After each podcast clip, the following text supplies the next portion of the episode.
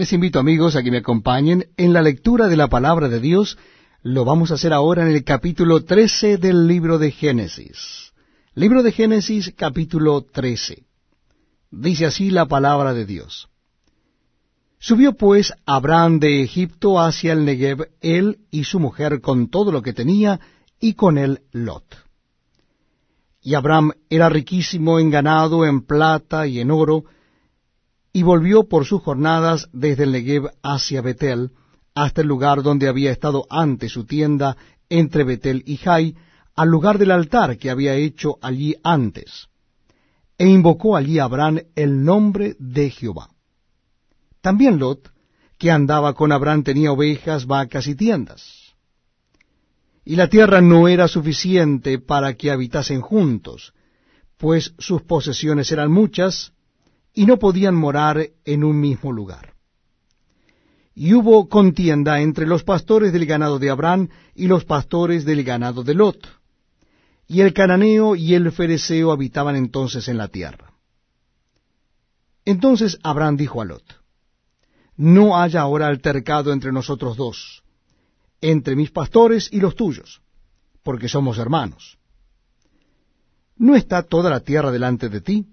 Yo te ruego que te apartes de mí. Si fueres a la mano izquierda, yo iré a la derecha, y si tú a la derecha, yo iré a la izquierda. Y alzó Lot sus ojos, y vio toda la llanura del Jordán, que toda ella era de riego, como el huerto de Jehová, como la tierra de Egipto, en la dirección de Soar, antes que destruyese Jehová a Sodoma y a Gomorra. Entonces Lot escogió para sí toda la llanura del Jordán. Y se fue Lot hacia el oriente, y se apartaron el uno del otro.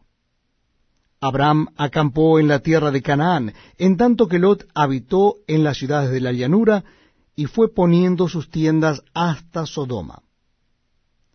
Mas los hombres de Sodoma eran malos y pecadores contra Jehová en gran manera. Y Jehová dijo a Abraham, después que Lot se apartó de él, Alza ahora tus ojos y mira desde el lugar donde estás hacia el norte y el sur y al oriente y al occidente.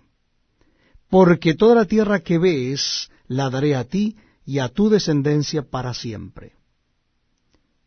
Y haré tu descendencia como el polvo de la tierra, que si alguno puede contar el polvo de la tierra, también tu descendencia será contada. Levántate, Ve por la tierra a lo largo de ella y a su ancho, porque a ti la daré. Abraham, pues, removiendo su